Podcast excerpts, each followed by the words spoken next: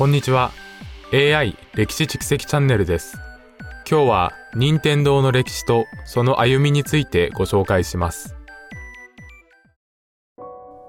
1889年に創業した日本のトランプ会社から任天堂は始まりました。創業者でもある山内博はトランプ以外の商品でも事業を展開しようと考え玩具やゲームなどにも取り組みました。そして1970年代にはビデオゲーム機の開発に着手しました。最初の試みは1974年に発売された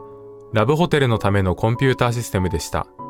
これはラブホテルにおいて自動化されたお金の管理システムを提供するためのものでした。続いて1977年には最初の家庭用ゲーム機カラテカを発売しましたがあまり成功しませんでした。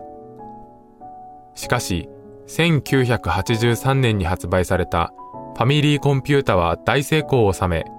任天堂は一躍世界的なゲームメーカーとして知られるようになりました。このゲーム機はアーケードゲームの移植やオリジナルゲームの制作に適した性能を持ち、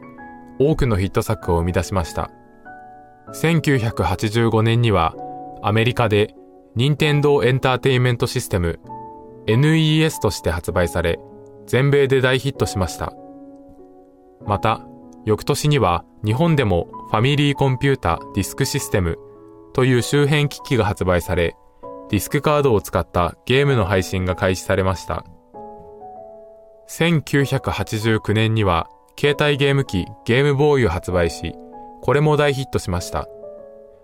1990年代に入ると、スーパーファミコンや任天堂64など次々と家庭用ゲーム機を発売し、ゲーム業界をリードしていきました。また、ゲームソフトの制作にも力を入れ、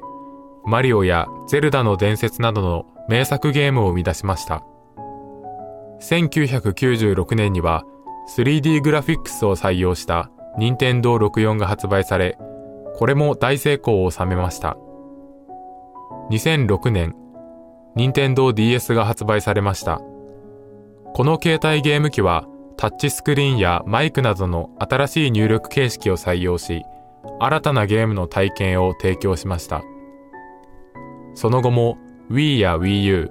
任天堂 Switch といった家庭用ゲーム機や、任天堂 3DS、任天堂 Switch Lite といった携帯用ゲーム機を発売し、常に革新的なアイデアを取り入れた製品を展開しています。また、任天堂はゲーム機だけでなく、フィギュアやトレーディングカード、アニメ作品などの商品も展開しています。特にポケットモンスターシリーズは世界的に愛される作品となり、様々なメディアミックス展開が行われています。任天堂は創業から130年以上の歴史を持つ企業です。その歴史の中で数々の名作ゲームや革新的な製品を生み出し、世界中のゲームファンから愛されています。今後もさらなる進化と発展が期待される任天堂の歴史に、